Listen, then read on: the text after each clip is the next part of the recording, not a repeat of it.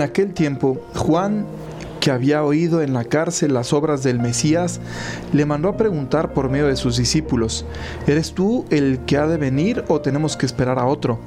Jesús le respondió, vayan a anunciar a Juan lo que están viendo y oyendo.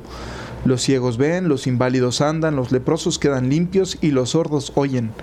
Los muertos resucitan y a los pobres se les anuncia el Evangelio. Y dichoso el que no se escandaliza de mí. Al irse ellos, Jesús se puso a hablar a la gente sobre Juan, que salieron a contemplar en el desierto una caña sacudida por el viento, o que fueron a ver un hombre vestido con lujo. Los que visten con lujo habitan los palacios. Entonces, ¿a qué salieron? ¿A ver a un profeta? Sí.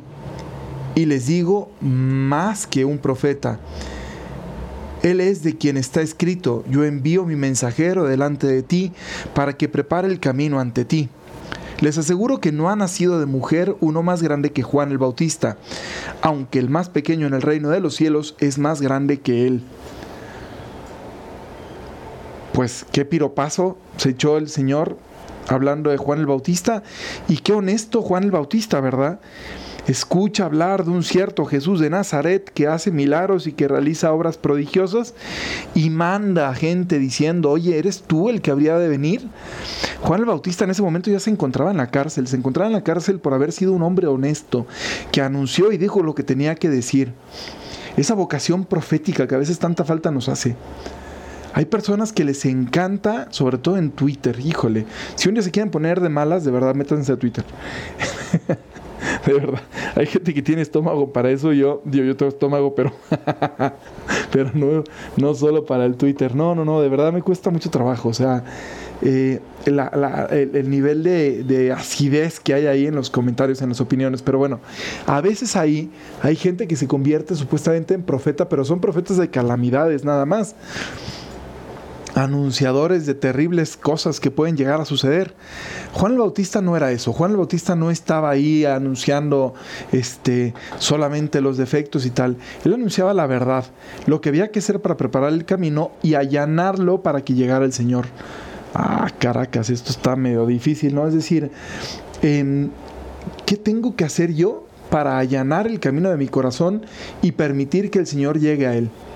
¿Qué es lo que tengo que hacer? ¿Qué tengo que dejar? ¿A qué tengo que renunciar?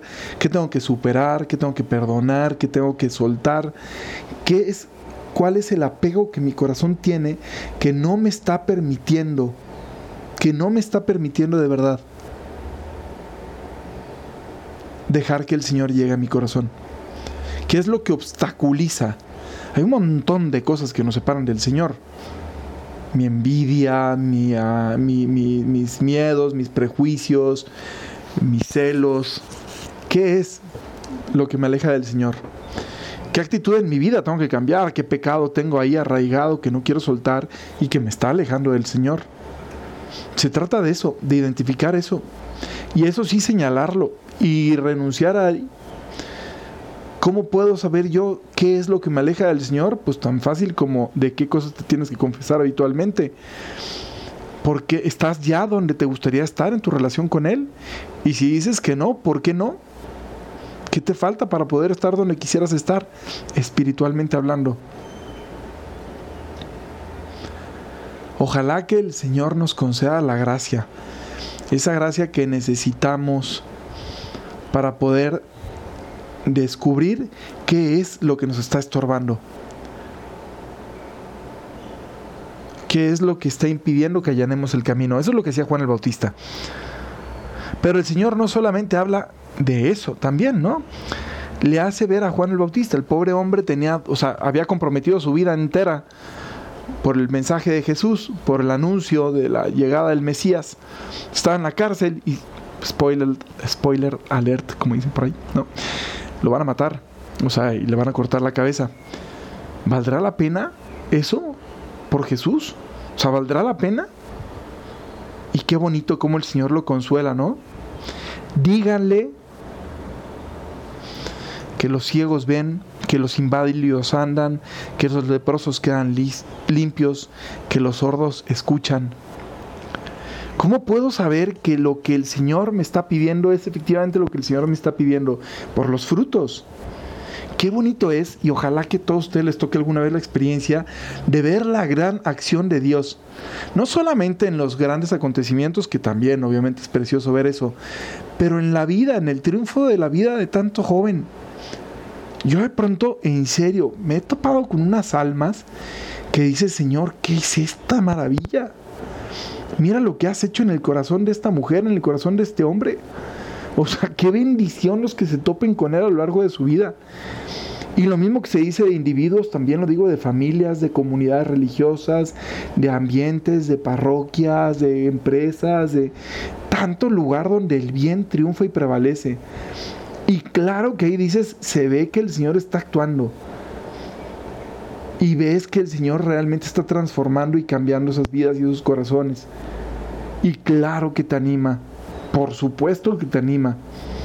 Así que cuando estemos apachurradones, bajoneados, también contemplen la maravilla de la acción de Dios en tantos sitios.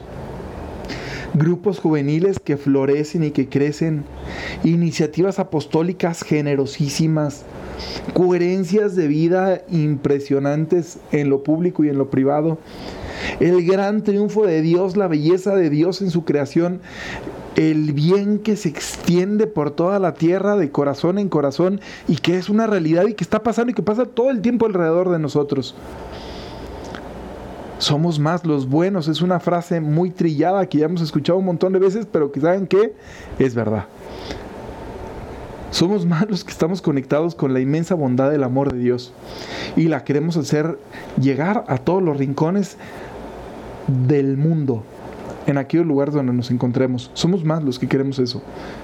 Y por eso, aunque sí es verdad que en el mundo hay cosas muy tristes y muy horrorosas, la verdad es que si lo ponemos en la balanza, sigue habiendo cosas muchísimo más hermosas y muchísimo más bellas y por las cuales vivir. Ahí está la acción de Dios. Dile a ese Juan Bautista de tu corazón que a lo mejor está dubitativo. Todas las maravillas que has visto, ya haz hoy un examen y analiza todo ese bien que has experimentado. Y volvamos a poner otra vez la mirada en Juan. ¿Qué es lo que le llamaba la atención a la gente de Juan el Bautista? No era su ropa, porque el tipo vestía ahí de harapos, no era su manera de alimentarse con suntuosos manjares, porque el tipo comía bichos. No era ahí ver a alguien, no sé, queriendo hacerse el importante porque todo su discurso era yo quiero desaparecer y que triunfe el que viene detrás de mí, es decir, el Mesías. ¿Qué es lo que íbamos a ver al desierto? ¿Qué es lo que vamos a ver cuando buscamos a los Juanes Bautistas de nuestra vida? Lo que vamos buscando es la verdad. No tengamos miedo de ir caminando hacia la verdad. Miren, o sea, de verdad, ya iba a decir muchachos, pero a más alguno le voy a hacer un favor, sí, muchachos. ¿eh? Pero de verdad, o sea, eh, a final de cuentas, en nuestra vida, que vamos avanzando y vamos caminando hacia el final, de verdad, a final de cuentas, lo único que importará es lo que ya hemos hecho por amor a Dios y por amor a los demás, en serio. Y en la medida en que ese amor a los demás logre trascender más, en esa medida nos vamos a sentir plenos y realizados. Pero para poderlo hacer necesitamos confrontarnos con la realidad, con la verdad. No le tengamos miedo a la verdad. Dios es la verdad. Dios es la verdad. Busquemos esa verdad en todas las cosas de nuestra vida. Y cuando esa verdad sea incómoda, dolorosa, me atrevo a decir hasta ciertamente humillante porque nos demuestra nuestra realidad, en esos momentos también fíjense del Señor, que está ahí en esa verdad, y conduce tu corazón hacia esa verdad. Y si para llegar a esa verdad tienes que tomar la cruz, crucecita, compadre, comare, no cuesta nada. La abrazas, matas esa mentira que hay en tu corazón, matas eso que te está alejando y el Señor te lo regresará resucitado. De verdad, de verdad, de verdad. Busquemos la verdad en nuestra vida, conduzcamos nuestro corazón hacia el Señor y entonces sí nos alegraremos de ver toda la acción y tendremos ahí la fuerza para fiarnos del Señor por donde lo pida. Y aunque nos toque sufrir lo mismo que Juan el Bautista, de nosotros también se podrá decir, Miren nada más, qué maravilla. Estamos llamados al cielo, donde cualquiera de nosotros, incluso el más pequeño, será más grande que el más grande de los de aquí de la tierra. Anda, caminemos hacia el cielo, que para eso estamos hechos. Que Dios les bendiga mucho, pórtense muy bien. Bye bye.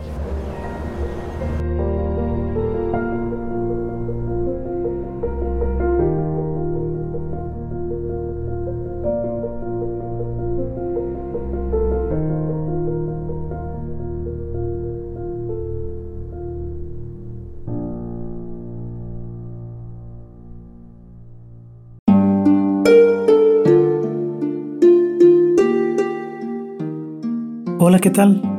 Perdón por la interrupción, pero quiero invitarte a escuchar el nuevo podcast de Juan Diego Network que se llama Oraciones de la Noche. Ahí te voy a acompañar antes de dormir, así que no tienes excusa para no escucharlo. ¿Y qué vamos a hacer? Pues yo te voy a ir guiando para que te relajes, te prepares para dormir y haremos una oración juntos. ¿Qué te parece? ¿Nos vemos pronto entonces? Escúchalo en tu plataforma favorita. Solo sigue el link en los show notes de este episodio. Oraciones de la noche. No lo olvides, ¿eh? Nos vemos pronto.